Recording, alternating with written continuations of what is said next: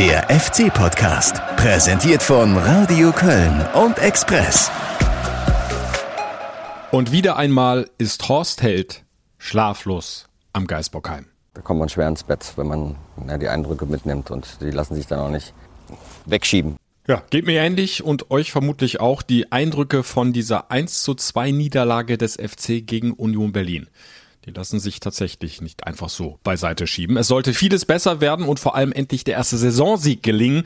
Äh, rausgekommen ist das Gegenteil. Die Leistung der Mannschaft, das kann ich mal vorne wegnehmen, ist aus meiner Sicht fast durchgängig nicht Bundesligareif gewesen, dass mal wieder ein Elfmeter den Weg ins Verderben geebnet hat. Ja, das ist ja längst ein schlechter Witz. Und so steht der FC jetzt erstmals in dieser Saison auf einem direkten Abstiegsplatz. Gefühlslage, Horst Held?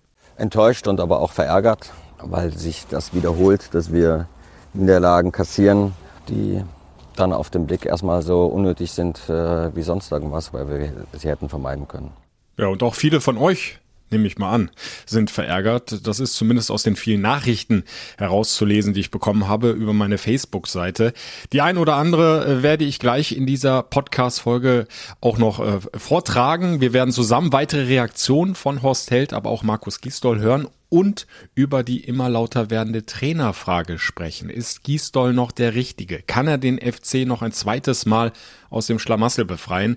Denn eins ist doch klar, so wie es aktuell läuft, kann es definitiv nicht weitergehen. Das Allerallerstimmste ist, wenn wir uns irgendwas in die Tasche legen, das tun wir nicht. Das wäre der größte Fehler, den man machen könnte, halt ja, was gut zu reden, was, was äh, nicht wirklich gut ist. Und deswegen sind wir realistisch in der, in der Analysesituation. Es ist, äh, ist einfach nicht gut, ja, mit einem Spiel, was wir hätten nicht verlieren müssen, zum wiederholten Mal. Ja, und damit willkommen zu einer neuen FC-Podcast-Folge. Es muss sich was ändern beim Club. Darüber reden wir gleich. Wobei, wir, hm, beim FC-Podcast hat sich schon erheblich was geändert. Es ist Mittwochvormittag, während ich hier mit euch vor dem Radio Köln Mikro spreche. Also später als sonst nach einem FC-Spiel. Und äh, wenn ihr euch wundert, warum sagten da Alex Haubrichs nix vom Express? Hat der Guido dem das Mikro abgedreht oder was? Nee, das hat einen Grund. Leider Leider hat es sich kurzfristig ergeben, dass Alex für ein anderes Projekt eingespannt worden ist, so dass er diesen Podcast jetzt nicht mehr wie gewohnt mit mir zusammen weitermachen kann. Zumindest mal bis ins nächste Jahr rein. Er bleibt selbstverständlich in die FC-Berichterstattung beim Express eingebunden, aber eben nicht mehr in diesem Format. Hat mich ehrlich gesagt auch ein bisschen überrascht, kam jetzt sehr kurzfristig, muss ich heute ein bisschen improvisieren. Ich finde das auch sehr schade, aber it is wie it is, ne? Dinge ändern sich. Nach 78 Folgen, jetzt auch im FC-Podcast, was aber ja nicht heißt, dass der FC-Podcast damit Feierabend hat. Nee, der liegt mir so am Herzen. Ich bin äh, fest entschlossen, kann ich euch versprechen, das weiterzumachen. Dann zwar in anderer Form mit neuen Ideen, aber ich hoffe in eurem Sinne weiter informativ und unterhaltsam, damit ihr weiter möglichst nah dran seid am FC. Also lange Rede, kurzer Sinn. Alex widmet sich jetzt einem anderen Projekt. Ich mache hier weiter und ich würde mich äh, sehr, sehr freuen, wenn ihr auch weiter dabei bleibt, seid schon mal gespannt auf die nächste FC-Podcast-Folge in der kommenden Woche. So, und jetzt zurück. Wir können es ja nach wie vor nicht ausblenden. Diese 1 zu 2 Niederlage gegen Union Berlin. Und wir müssen reden über die Konsequenzen, die diese Niederlage möglicherweise mit sich bringt. Und um nochmal reinzukommen, auch wenn es weh tut, ja, hier nochmal die entscheidenden Szenen aus meiner Live-Reportage über das Radio Köln FC Radio. Friedrich versucht es mit dem nächsten langen Ball. Der wird verlängert. Avoni. Avoni mit der Chance. Tor 1-0 Union Berlin. 27. Minute, 1-0 Führung für die Gäste und da hat der FC wieder gründlich mitgeholfen.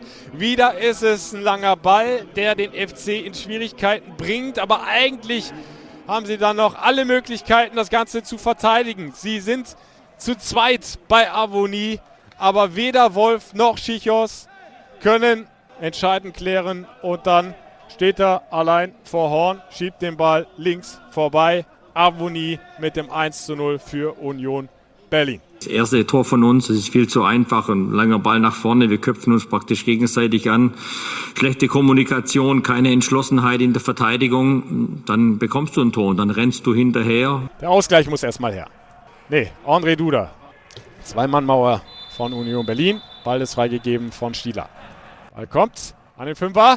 Und Tor! Und Tor! Und Tor! Skiri mit dem Ausgleich! Das 1 zu 1 in der 36. Minute. Freistoß von der rechten Seite. André Duda scharf rein an den Fünfer. Und irgendwie muss er da noch ein Körperteil dran bekommen haben. Elias Kiri dann musst du mindestens einen Punkt machen in so einem Spiel. Wenn du siehst, es geht heute nicht, äh, du kommst heute nicht durch, ähm, dann machen wir einen Punkt und, können mit, einem Punkt gut leben. Und so haben wir jetzt aber nichts, weil wir im entscheidenden Moment einen Fehler zu viel gemacht haben. Und Konter, Kruse in den Lauf von Becker. Becker mit der Flanke, da ist die Chance für Ingwatzen. Ingwatzen, elf Meter. Elf Meter für Union Berlin. Und im Grunde überrascht das keinen. Es ist Elfmeter Nummer 6 im achten Spiel und der ist völlig unstrittig. Ötschan fällt Ingwatzen. Wenn ich sehe, wie wir das zweite Tor bekommen, den Elfmeter, ja, dann ist es keine Situation, wo der Gegner uns ausspielt, sondern wo wir einen einfachen Fehler im Spielaufbau machen und dann ins Hintertreffen geraten und da die, die Elfmetersituation entsteht. Und Max Kruse, der kann jetzt einen neuen Rekord aufstellen, wenn er den macht. Ball ist schon freigegeben. Kruse gegen Horn. Horn hält! Wahnsinn! Nachschuss! Tor! Tor 2-1 2-1 Union Berlin. Freischuss von der rechten Seite. Die letzte Chance, um zumindest hier noch einen Punkt in Köln zu behalten. Und wenn es mal torgefährlich wurde, vor allem in dieser zweiten Halbzeit, dann nur nach Standards. Und die haben wir jetzt. Elvis Rexbejai mit seinem linken Fuß kann den Ball nochmal reinbringen in den gegnerischen Strafraum. Timo Horn mittendrin. Orientiert sich zum ersten Pfosten. Ball ist freigegeben. Kommt scharf rein. Pfosten! Pfosten! Direkt draufgezogen von Rex Bejai. Der Ball klatscht gegen den zweiten Pfosten. Und dann ist Schluss. Dann pfeift Tobias Stieler ab. Also da kommt auch noch ein bisschen Pech dazu. Aber unterm Strich, ganz ehrlich, die Niederlage ist dann auch verdient. Und das ist unterm Strich dann ärgerlich. Ja, wo sollst du da anfangen? Bei allem, was gerade in die falsche Richtung läuft. Aber ich will gleich zu Beginn äh, zumindest mal zwei Punkte ansprechen, die positiv sind. Auch das hat es tatsächlich gegeben, damit das nicht komplett untergeht. Äh, da ist zum einen für mich Torwart Timo Horn, ja, über den haben wir in den äh, vergangenen Wochen und im Grunde Monaten auch hier im FC-Podcast viel diskutiert. Er hatte einen sehr wackeligen Saisonstart mit einigen Fehlern, stand dann auch heftig in der Kritik, zum Teil ja auch nicht unberechtigt, aber ich finde, in den vergangenen Wochen ist er wieder ein sehr, sehr sicherer Rückhalt für die Mannschaft. Er strahlt wieder Souveränität aus. Er hält ja dann sogar noch den Hand, äh, den Foul-Elfmeter von Max Kruse. Hat dann Pech, dass äh, Kruse den Nachschuss reinmacht, weil äh, keiner seiner Vorderleute da aufmerksam genug war, um Kruse am Abstauber noch zu hindern. Also Timo Horn, ein Lichtblick und der zweite, was die Feldspiele angeht und damit auch der einzige Lichtblick im Spiel gegen Union Berlin war für mich Elias Kiri. Der hatte durchwachsene Leistungen, war dann gegen äh, Bremen auswärts ja nur auf der Bank. Überraschend erstmals rausgenommen aus der Startelf, aber dieser kleine Denkzettel von Gisdol, so nenne ich es mal, hat offenbar die richtige Wirkung gezeigt. Also Elias Kiri hat für mich ein gutes Spiel gemacht, hat Max Kruse im Grunde fast komplett aus dem Spiel rausgenommen. Quasi als, als Manndecker ja, fungiert, so gute alte Schule. Ballsicher, zweikampfstark, nicht überragend, ja, also nicht falsch verstehen, überragend war im FC-Trikot ganz sicher keiner gegen Union Berlin, aber Elias Kiri muss man, denke ich, positiv schon herausheben und das hat auch ähm, Markus Gisdol nach dem Spiel getan. Ich glaube, dass Max Kruse heute keine Rolle gespielt hat in dem Spiel. Elfmeter den kannst du nicht decken, ja, das äh, ist nicht erlaubt. Ja, aber äh, wir haben den entscheidenden Spieler gut aus dem Spiel genommen und deswegen hat Union auch wenig Torchancen gehabt. Ähm, in der, in der Umkehrbewegung nach vorne, ja, haben wir aber daraus dann zu wenig gemacht. Da hat er recht, Markus Gisdol, und auch über das sprechen wir noch gleich, dieses äh, doch sehr destruktive Spiel des ersten FC Köln im Spiel nach vorne. Ja, und äh, dann sind wir im Grunde jetzt mit äh, den positiven Dingen leider auch schon durch. Alles andere war wenig bis gar nicht Bundesliga-reif und damit sind wir dann auch beim Fanfrust, der naturgemäß immer größer und größer wird. Und ich habe es ja angesprochen, habe viele Nachrichten von euch bekommen. Vielen Dank dafür. Schreibt weiter fleißig Nachrichten auf meiner Facebook-Seite. Und äh, für diesen Fanfrust hat Geschäftsführer Horst Held auch durchaus Verständnis. Die Leute machen sich Sorgen. Das ist ihr Verein, für den sie alles geben halt. Und, und wir produzieren keine guten Ergebnisse. Und deswegen auch wenn man sie jetzt gerade im Stadion nicht fühlt, nimmt man aber wahr, dass sie, sich, äh, dass sie wütend sind, dass sie enttäuscht sind und dass sie sich Sorgen machen. Und dem müssen wir uns stellen und müssen bessere Ergebnisse produzieren. Das ist die Verantwortung, die, die man haben. Und ähm, Das geht aber auch nur, wenn man sachlich, realistisch und, und, und vor allen Dingen auch äh, ruhig äh, äh weiter agiert. Ja, und das werden wir tun hier im FC, FC Podcast mit der gebotenen Ruhe, wobei Emotionen gehören dazu zum Fußball und ich verstehe eure Emotionen komplett. Als Fan kannst du im Moment nur enttäuscht, verärgert und zum Teil auch wütend sein. Aber ihr habt euch echt viel Mühe gegeben mit euren Nachrichten. Also das ist nicht einfach mal so da hingerotzt, sage ich mal, und, und äh, hau drauf, sondern das ist durchaus auch richtig gut argumentiert. Und da habt ihr euch Gedanken gemacht. Und deswegen fangen wir jetzt einfach mal an, einige Meinungen hier im FC-Podcast zu platzieren. Ich fange mal einfach an mit zur ersten Reaktion zum Spiel allgemein, zu dieser enttäuschenden Niederlage gegen Union Berlin. Eduard Lejeune, treuer Hörer aus den Niederlanden, hat zum Beispiel geschrieben. Als Fan lieg ich am Boden, schreibt er. Ich kann es nicht mehr mit ansehen. Fußball kann so schön sein, aber jetzt so grausam.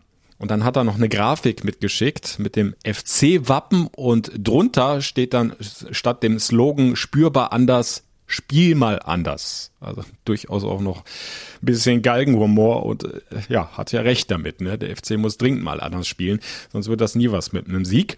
Stefan hat noch geschrieben, wie will dieser unserer FC so jemals die Wende schaffen? Irgendwie scheinen ja keine Lösungen in Sicht oder zu funktionieren. Wie will man so die Liga halten? Selbst einen Tag später ist das Empfinden des FC-Spiels grausam, schreibt er. Wie Max Kruse sagte, wollte der FC mal wieder nur das Spiel zerstören. Und weiter geht's mit André Lohmeier. Köln braucht Leute, die beißen, die treten, die kämpfen und Gras fressen für den Sieg. Mitläufer unerwünscht. Der Glaube an den Sieg fehlt. Ich frage mich wirklich, warum immer der FC? Also da spricht schon viel Verzweiflung mit bei André und Michael Dombo schreibt, das Spiel gegen Union Berlin war wieder mal das perfekte Beispiel dafür, dass wir kein Erstliganiveau besitzen. Der Kader ist einfach nicht Bundesliga-tauglich. Die Verstärkungen im Sommer sind für mich unterirdisch, schreibt Michael. Ein Anderson ist ein guter Stürmer, passt aber bei dem System, was wir spielen, nicht rein. Anderson lebt vom Flügelspiel mit Flanken in den Strafraum, was bei uns gar nicht vorhanden ist. Schichos ist schon lange überfällig, endlich aus der Mannschaft zu fliegen.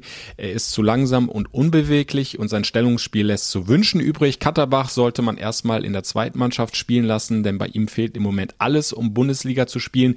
Das gleiche gilt für Meret und Drexler. Bei uns müsste man rigoros sechs bis sieben Spieler aussortieren, die nichts in der Bundesliga zu suchen haben. Und das wären nach Michaels Meinung Isibue, Schichos, Drexler, Katterbach, Rex Bejai, Bono, Thielmann und Modest. Ja, harte Worte und er nimmt da auch ganz konkrete Spieler in die Pflicht. Vielleicht ganz kurz äh, von meiner Seite dazu. Wir brauchen nicht drum herum reden. Die Leistung gegen Union Berlin war ungenügend. Äh, insbesondere hat Michael ja auch jetzt äh, Schichos ausführlich angesprochen. Der hatte einen absolut gebrauchten Abend. Aber man darf nie vergessen, es, es, es, gibt nicht nur dieses Schwarz, es gab durchaus auch schon Weißtöne, auch bei Raphael Schichos, der hat auch schon gute Spiele gemacht in der ersten Bundesliga. Das sollte man dann nicht vergessen, bei allem Frust, den ich komplett verstehen kann. Äh, Raphael Schichos und auch Sebastian Bonneau, der im Moment echt durchhängt, auch in der belgischen Nationalmannschaft hat er seine Leistung nicht bringen können, war ja dann auch gegen Union Berlin überraschend nicht in der Startelf, saß nur auf der Bank 90 Minuten lang. Aber auch der hat ja vor allem in der letzten Saison auch mit seinen sechs Toren gezeigt, was er drauf hat und dass er eine Riesenverstärkung äh, war und eigentlich auch weiter sein kann für den ersten FC Köln.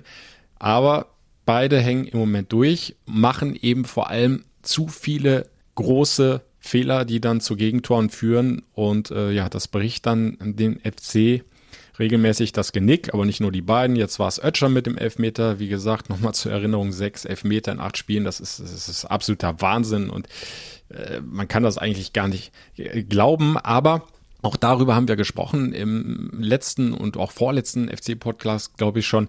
Äh, es gab ja schon eine äh, durchaus positive Tendenz, was so die defensive Stabilität betraf. Insgesamt hatte der FC gegen seine Gegner auch in Bremen sehr, sehr wenig Torchancen zugelassen. Also die können das schon, die Jungs, die können verteidigen, nur diese Riesenpatzer, die dürfen natürlich nicht sein. Und ja, das ist die große Frage. Wie kannst du das endlich abstellen?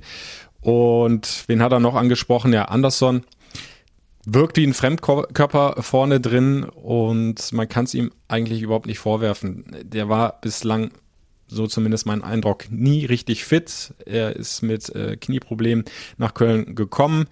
Dann äh, hat man sich von Vereinsseite entschieden, ihn jetzt in der zweiten Länderspielpause zu operieren am Knie. War nur ein kleiner Eingriff, aber auch der hat ihn natürlich wieder etwas zurückgeworfen und gegen Union Berlin hast du einfach gemerkt, der ist noch nicht wieder richtig äh, fit und er hat halt auch überhaupt keine Bindung bislang zum Spiel. Da gebe ich Michael komplett recht. Der ist vor allen Dingen angewiesen auf gute, scharfe Reingaben von den Außenpositionen, dass er da seine Stärken in der Box ausspielen kann, vor allem mit dem Kopf. Und da kommen einfach zu wenig Flanken, auch von Ismail Jakobs, der zwar viel Tempo mitbringt über die Außenbahn, aber dann in der letzten entscheidenden Aktion dann äh, oft nicht genau genug ist und dann, dann kommen die Bälle einfach nicht in Richtung Anderson, sodass er sie verwerten kann. Also da bin ich schon bei Michael Dombo, aber wie gesagt, ich würde es wirklich nicht zu schwarz malen. Ich, ich denke, da wird man auch den Spielern dann nicht gerecht. Äh, Raphael Schichos war auch komplett äh, bedient und fertig nach dem Spiel. Das ist einer, der, der, der will immer, aber er konnte jetzt gegen Union Berlin nicht und da muss man ihn in die Kritik nehmen, ganz klar. Aber ihn als nicht Bundesliga-tauglichen Spieler zu bezeichnen, äh, da bin ich nicht dabei der kann das, der hat das auch schon gezeigt, Sebastian Bonneau auch. Und das gilt auch, den hat Michael ja auch angesprochen, äh, beispielsweise für Noah Katterbach. Äh, was hat der junge Klasseleistung gezeigt, als er damals in der vergangenen Saison sein Debüt gefeiert hat auf Schalke? Äh, ich habe ihn Spieltag für Spieltag in den Live-Reportagen in den höchsten Tönen gelobt, wie souverän der da schon auf der Linksverteidigerposition auftritt, wie er immer wieder spielerisch versucht, die Dinge zu lösen und nicht einfach die Bälle blind nach vorne ähm, kickt. Aber er ist halt noch wahnsinnig jung und äh, junge Spieler haben immer wieder dann noch Phasen drin, wo sie sich wieder ein bisschen in die andere Richtung zurückentwickeln, wo sie durchhängen. Und da muss er jetzt einfach raus und er war ja dann auch wieder drin in der Startelf in Bremen und da fand ich, war er einer der besten, gerade was das Zweikampfverhalten betrifft. Das weisen auch klar die Statistiken aus. Er war da der zweikampfstärkste Spieler auf dem Platz, also inklusive der Bremer mit 75 Prozent gewonnenen Zweikämpfen. Auch da ihm gleich die Bundesliga-Tauglichkeit abzusprechen, wäre ich äh, vorsichtig. Meret hat Michael auch noch angesprochen ähm, war jetzt wieder drin nach langer, langer Zeit in der Startelf und er hat eigentlich seine Sache aus meiner Sicht zumindest mal solide gemacht. Ähm, wirkt äh, im Moment sicherer im Spielaufbau, im Gegensatz zu Sebastian Bonneau, der dann jetzt ja nur auf der Bank saß, der doch ähm, bei seinen Startelfs Einsätzen in den vergangenen Wochen äh, zu viele Fehler drin hatte im Spielaufbau. Jorge Meret, einer, der sich so langsam wieder rangekämpft hat und jetzt seine Chance bekommen hat und sie auch einigermaßen, wie ich finde, gerechtfertigt hat. Und ja, Dominik Drexler ist natürlich kein Tempospieler. So und er sollte jetzt über die rechte Seite das Spiel anschieben, hat nicht funktioniert gegen Union Berlin. Da kann ich die äh, Kritik von Michael natürlich dann auch nachvollziehen an der Stelle aber auch er ist eigentlich einer, der schon immer versucht, da was nach vorne zu bewegen, der viel unterwegs ist, der auch mal nicklig sein kann in Zweikämpfen. Es ist äh, weder weiß noch schwarz, es ist vieles auch immer dazwischen. Und ähm, nochmal bei allem Frust äh, und aller Kritik, die auch zum Teil oder auch in vielen Dingen gerechtfertigt ist, also nochmal an dich, Michael, kann ich komplett nachvollziehen, aber bitte nicht zu schnell in die Richtung gehen und die Spieler dann komplett abstempeln und sagen, äh, die haben in der ersten Liga nichts zu suchen. Ja, die haben auch schon richtig gute Spiele gemacht. Insbesondere ja in der vergangenen Saison, als die Mannschaft acht von zehn Spielen mal gewonnen hat. Aber es ist halt immer wieder im Fußball dieses Phänomen, wenn es zwischen den Ohren nicht stimmt, dann läuft plötzlich auch in den Füßen nichts mehr zusammen. Und da ist, glaube ich, gerade der dicke Fehler drin beim ersten FC Köln. Spieler wie Schichos, wie Bono, Easyway und all die anderen, die jetzt Michael angesprochen hat. Und wir könnten auch noch andere dazu nehmen, die auch weit unter Form zum Teil jetzt gespielt haben. Da ist es einfach ein mentales ein Kopfproblem. Es fehlt im Moment aus meiner Sicht die Überzeugung. Ja, ich kann das, ich bin gut genug und wir, wir, wir, wir rocken das heute hier und holen uns die drei Punkte. Hast du ja gegen Union Berlin gesehen völlig mutlos und dieses Feuer, das ist ja schon seit Wochen im Grunde weg, was wir mal hatten unter Markus Giesdoll bei der Mannschaft, als sie diesen Wahnsinns-Run hatten, acht Siege in zehn Spielen. Klar, da war noch Publikum auf den Rängen, da haben vor allem die Fans dann zu Hause im Rhein-Energiestadion da äh, dem Gegner auch die Hölle heiß gemacht, die Mannschaft getragen, nach vorne gepusht. Das hat viel geholfen, aber Jetzt sind die Fans nun mal weg und das Problem haben auch andere Mannschaften und andere Mannschaften gingen besser damit um. Also das darfst du dann auf der anderen Seite jetzt auch nicht als Alibi nehmen beim FC. Und da ist dann eben die Frage, warum schafft es der FC nicht mehr dieses Feuer mit Markus Gisdol als Trainer zusammen zu entfachen?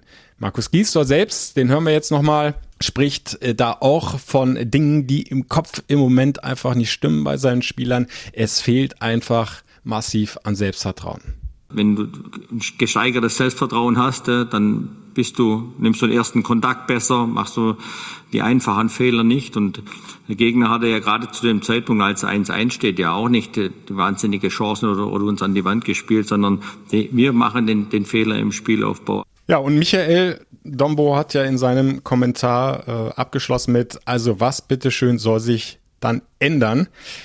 Und äh, die Frage muss sich natürlich auch der Geschäftsführer Horst Held stellen. Und er hat gesagt, ja, wir müssen schon Konsequenzen ziehen aus dieser enttäuschenden Leistung gegen Union Berlin. Aber diese Konsequenzen sieht er eben vor allem auf Spielerseite. Wir müssen einfach äh, konsequenter agieren und müssen uns auch die Leute suchen, die, die bereit sind, konsequenter zu handeln. Halt. Ja, das wird jetzt die Aufgabe für diese Woche sein, mit Maßnahmen, die wir versuchen dann dementsprechend auch im Training umzusetzen.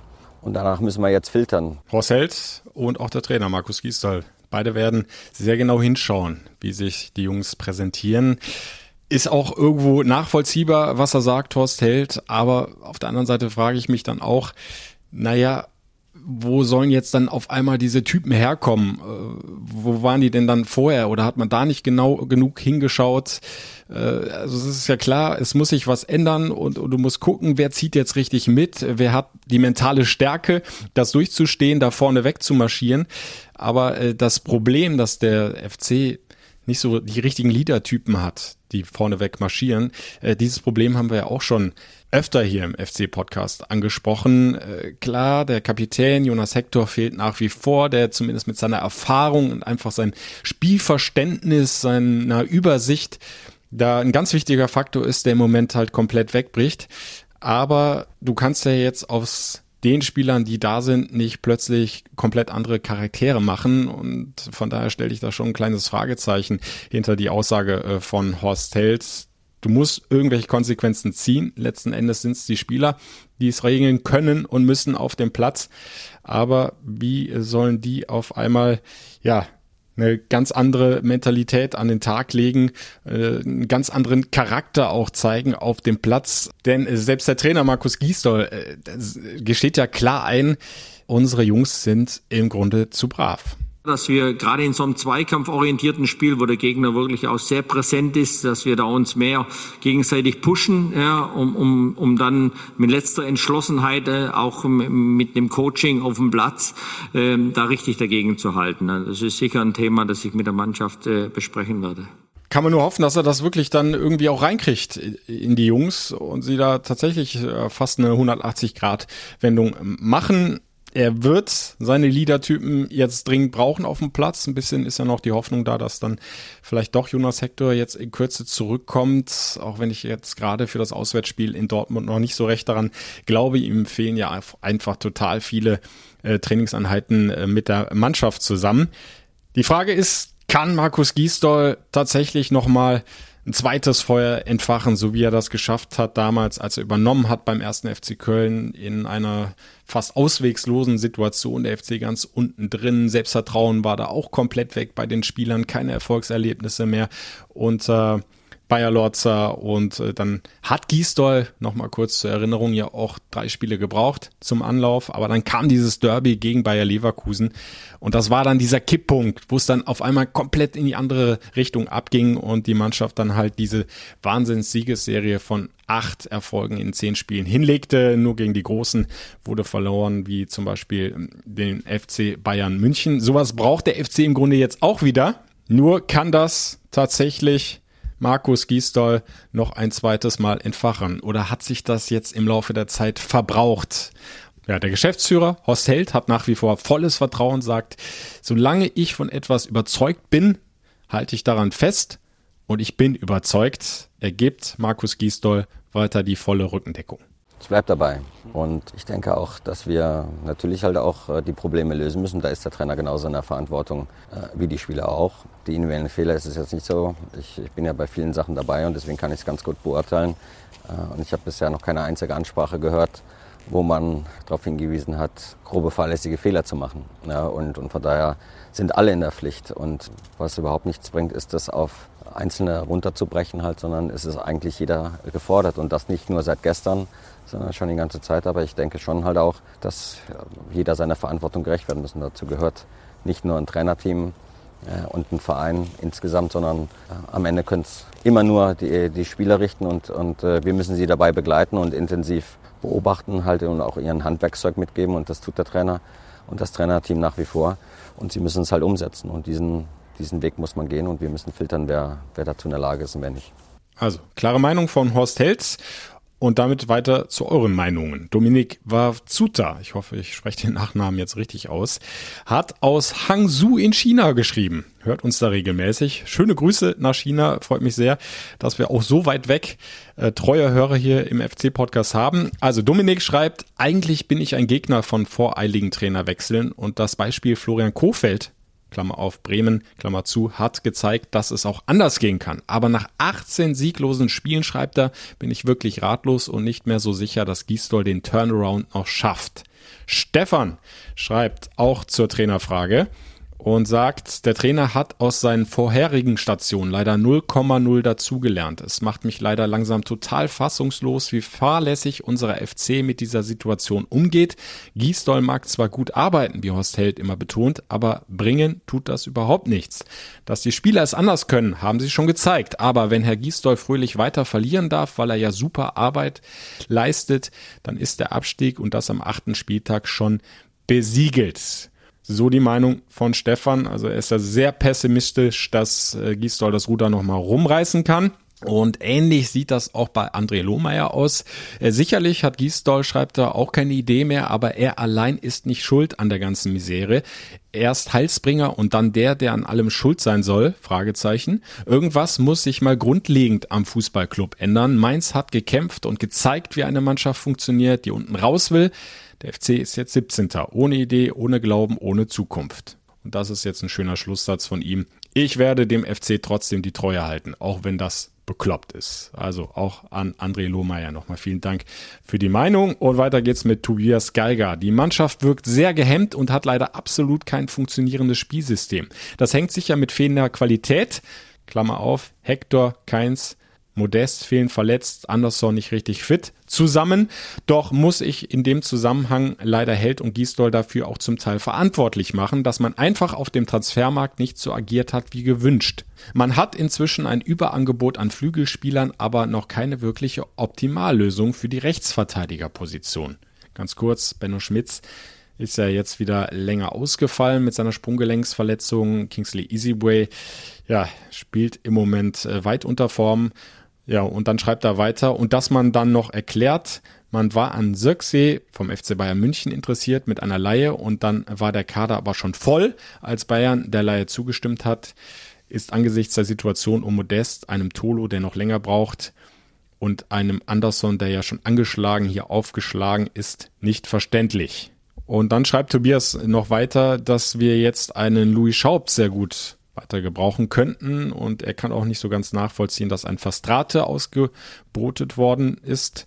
Und er findet deshalb, dass das Argument, dass der Kader zu spät zusammengestellt wurde, nicht wirklich entlastend ist für die Verantwortlichen, da man das ja selbst zu verschulden habe. Ist ja ein Punkt, den auch Markus Gisdol immer wieder angeführt hat. In den ersten drei Spielen hat er tatsächlich im Grunde noch nicht seine Bundesligamannschaft zusammen gehabt. Von der man dann auch sagen kann, ja, die hat das Potenzial für die Bundesliga. Äh, wir erinnern uns zum Beispiel auf den auf, an den Auftakt im Pokal, da hatte Gisdol keinen echten Stürmer zur Verfügung und da musste Thiemann vorne drin als falsche Neun agieren, Modest verletzt, äh, Tolo war auch noch nicht da. Ähm, und äh, das zog sich dann erstmal durch die ersten drei Spiele. Die Außenbahnspieler wie Limnios oder Jakobs, der noch verletzt war, kamen dann auch erst später. Also das ist schon ein Punkt, wo du sagen kannst, da kann der Trainer jetzt auch nicht äh, wirklich viel für. Er muss ja mit dem klarkommen, was er hat. Und das, das war in den ersten drei Spielen zu wenig. Auf der anderen Seite sage ich gerade, das Spiel in Bielefeld kannst du auch mit dem Kader zumindest nicht verlieren. Darfst du eigentlich nicht verlieren. Da hättest du einen Punkt mitnehmen können der hätte schon mal was bewirken können. Hättest du direkt am zweiten Spieltag schon mal angeschrieben. Du hättest äh, den Aufsteiger nicht an dir vorbeiziehen lassen. Das macht schon was aus, denke ich, auch wenn es dann vielleicht nur ein Punkt gewesen wäre. Aber unter äh, ja, den äh, bekannten äh, Fehlern, die da so passiert sind in dem Spiel auf der Alm, gab es halt nix mitzunehmen nach Köln. Nur dann muss man doch klar sagen, und das habe ich ja vorhin auch schon erwähnt, dann spätestens nach dem Derby gegen Borussia Mönchengladbach waren dann alle da und auch so langsam ja integriert, was die Neuzugänge betrifft im, im, im Mannschaftstraining und da ist nicht wirklich eine richtig gute Weiterentwicklung zu erkennen, was die defensive Stabilität betrifft. Auch das habe ich erwähnt. Okay, kannst du sagen, das ist stabiler geworden, kompakter. Wenn du mal diese Wahnsinnspatzer da hinten weglässt, aber insgesamt wenig Chancen zugelassen. Nur das Spiel nach vorne. Wo ist der Plan? Wo ist die Idee? Wie bekomme ich den Ball über den Spielaufbau nach vorne ins letzte Drittel? Wie setze ich einen Anderson richtig ein, damit er zum Torabschluss kommt? Wie kann ich die Mittelfeldspieler auch mal in Abschlusssituationen bringen? Rex Bajai hat es ja einmal ganz gut gemacht mit seinem äh, Schuss linker Vorspann im Derby gegen Borussia Mönchengladbach. Aber das sind alles so Ausnahmen bislang und äh, da kommt einfach zu wenig in der Offensive. Die Bälle sind immer ganz schnell weg. Sie haben ja oft dann auch die Räume bei Kontersituationen. Aber wenn ich zum Beispiel jetzt nochmal an Union Berlin denke, eine richtig gute Umschaltaktion. Der FC kommt mit Tempo über die rechte Seite. Der Pass, Pass kommt auf Marius Wolf und dann ist der erste Kontakt leider so mies, dass ihnen der Ball verspringt und, und du hast eine wirklich gute Möglichkeit, mal einen Konter auszuspielen und vielleicht in ein Tor umzumünzen. Verschenkt. Haben wir oft gesehen in den letzten Wochen. Nach zwei, drei Stationen ist der Ball oft wieder weg und dann setzt du dich immer wieder selbst unter Stress. Du musst wieder den Ball zurückerobern, du baust den Gegner damit auf und dann kommen eben noch die Patzer dazu. Ich will sie gar nicht mehr ansprechen, diese sechs Elfmeter in acht Spielen. Also da kann ich die Kritik von Tobias Geiger sehr gut nachvollziehen, wenn er von einem nicht funktionierenden Spielsystem spricht, beziehungsweise es liegt ja eigentlich gar nicht so sehr am System, aber es liegt an den Akteuren, die dieses Spielsystem ausfüllen sollen. Und da ist, wie gesagt, da ist keine richtige Idee, kein Plan erkennbar und vor allem auch kein Mut, den du ja brauchst, um ein Spiel zu gewinnen, erkennbar. Und äh, Tobias schließt dann ab mit der Frage, beziehungsweise dann auch der Feststellung, irgendwie wirkt das, als wäre Markus Giesdoll mit einem Punkt äh, immer zufrieden und äh, er könne nicht mehr dieses Feuer ausstrahlen, das er zu Beginn hatte. Auch das habe ich ja angesprochen. Das ist, das äh, spiegelt auch so ein bisschen zumindest meine Eindrücke wieder. Äh, es, Markus Giesdoll hat dieses Feuer einmal entfachen können beim FC und dann auch satt punkten können mit der Mannschaft, was dann letzten Endes zum Klassenerhalt geführt hat. Aber im Moment ist es ja maximal noch ein kleines Flämmchen, was da lodert beim ersten FC Köln. Aber wie das immer so ist, und da sind wir dann wieder beim psychologischen, dieses Feuer, das entzündet sich erst so richtig, wenn du mal ein Erfolgserlebnis hast. Und dieser Sieg fehlt dem FC halt so verdammt lange. 18 Spiele in Folge, kein Dreier mehr in der ersten Fußball-Bundesliga. Und diesen Bock, den musst du irgendwie umstoßen. Und Markus Giesdoll ist da natürlich mit in der Verantwortung oder vor allem in der Verantwortung. Er ist der Trainer, er stellt auf, er stellt ein, stellt die Spieler ein dass sie eben den richtigen Zugang zum Spiel, zum Gegner finden. Und die Frage ist, kann er das nochmal? Also ich höre bei euren Meinungen auf jeden Fall raus, dass ihr da eher skeptisch seid und abschließend vielleicht noch eine weitere Meinung dazu von Frank Weber. Er sagt ganz klar, es gibt nur zwei Alternativen. Erstens, Held und Giesdoll müssen gehen, und zwar heute noch. Oder zweitens, so Frank, Held und Giesdoll sagen ganz eindeutig, dass es in diesem Jahr nicht reicht, spielt die Saison sauber zu Ende und baut halt dann nächste Saison in der zweiten Liga wieder was auf.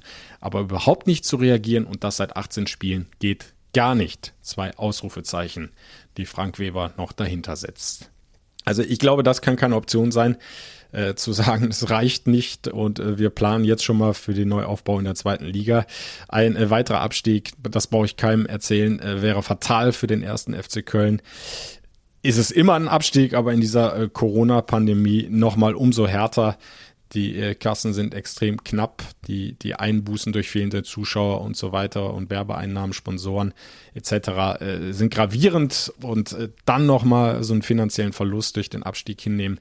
Ich glaube, das wäre ganz, ganz bitter und das gilt es unter allen Umständen zu vermeiden. Und äh, eine Kapitulation äh, kann, glaube ich, nie im Sinne des Sports sein. Äh, Held und Giesdoll werden da ganz sicher nicht sagen, es reicht nicht. Markus Giesdoll hat da nochmal klar gesagt, ja, wir haben unser kleines Pflänzchen, was wir uns mit den ersten Punkten in den vergangenen Spielen so herangezüchtet haben, jetzt ein wenig zertreten, aber aufgeben ist für ihn keine Option.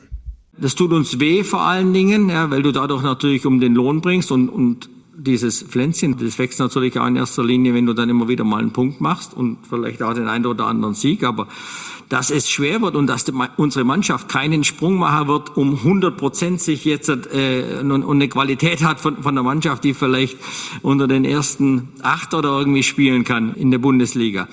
Da brauchen wir uns keine Illusionen machen. Das wird von Anfang bis Ende diese Saison, das war uns klar, ein Kampf um den Klassenerhalt werden. Ja, und diesen Kampf darf Markus Gisdol weiter bestreiten.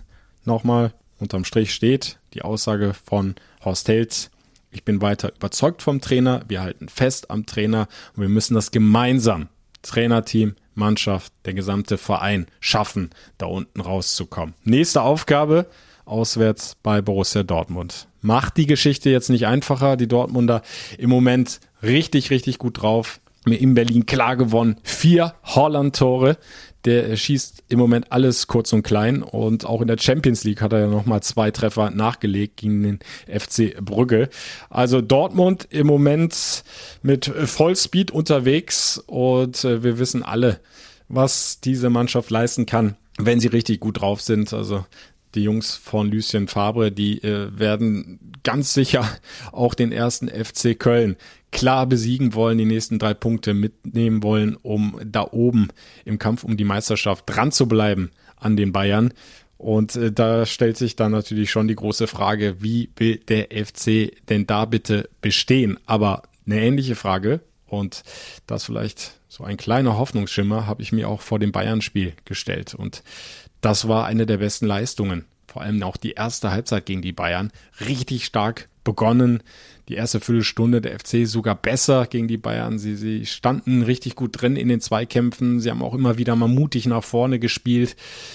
So eine Einstellung, ja, so ein Willen und so ein Mut wünsche ich mir dann auch vom FC in Dortmund. Und dann wäre es erstmal denke ich, dass so das erste Etappenziel, sich auch da wieder gut zu verkaufen, was dann unterm Strich für ein Ergebnis rauskommt, müssen wir dann mal gucken. Es geht jetzt, glaube ich, erstmal wieder darum, eine Reaktion zu zeigen nach diesem enttäuschenden Auftritt gegen Union Berlin, zu zeigen, hey, wir sind weiter eine Mannschaft, wir halten zusammen als Spieler, aber auch im Verbund mit dem Trainerteam. Wir spielen für den ersten FC Köln und den wollen wir da unten rausholen. Das muss, glaube ich, erkennbar sein, auch vor allem für euch Fans da draußen, die ihr leider ja seit Monaten nicht in die Stadien gehen könnt, um den FC zu unterstützen. Das ist einfach brutal schwer, dann immer den Verein dann auch aus der Distanz verfolgen zu müssen. Ich darf ja wenigstens im Stadion sein, bekomme dann auch nochmal ganz andere Eindrücke. Ist halt auch ein Unterschied, äh, das vielleicht nur mal ganz kurz nebenbei, ob du so ein Spiel im Stadion als Ganzes vor dir hast und siehst und, und auch mitbekommst, wie die Jungs sich tatsächlich reinhauen oder auch nicht. Oder ob du das nur so, ja, steril vor dem Fernseher verfolgen kannst. Äh, das macht schon was aus. Und ich glaube, da ist der Frust dann noch mal größer, wenn du da so eine Leistung siehst wie gegen Union Berlin. Also ich gebe den FC nicht auf. Ich hoffe, ihr auch nicht. Einer der Hörermeinung hat es ja schön formuliert. Ich äh, unterstütze weiter den FC, auch wenn ich bekloppt bin. In diesem Sinne warten wir das Spiel gegen Borussia Dortmund mal ab und gucken, wie sich der erste FC Köln da verkauft. Ob er gewillt ist, ja, sich selbst da aus dem Schlamassel rauszuziehen, zusammen mit Trainer Markus Giestol. Ihr könnt dann auf jeden Fall live dabei sein. Die kompletten 90 Minuten gibt's wie immer über das Radio Köln FC Radio, also über den Stream auf fc-radio.de oder direkt reinklicken über die FC-App. In Ausschnitten könnt ihr natürlich auch bei Radio Köln auf der 107,1 dabei sein. Da schalten die Kollegen immer wieder live zu mir rein ins Stadion.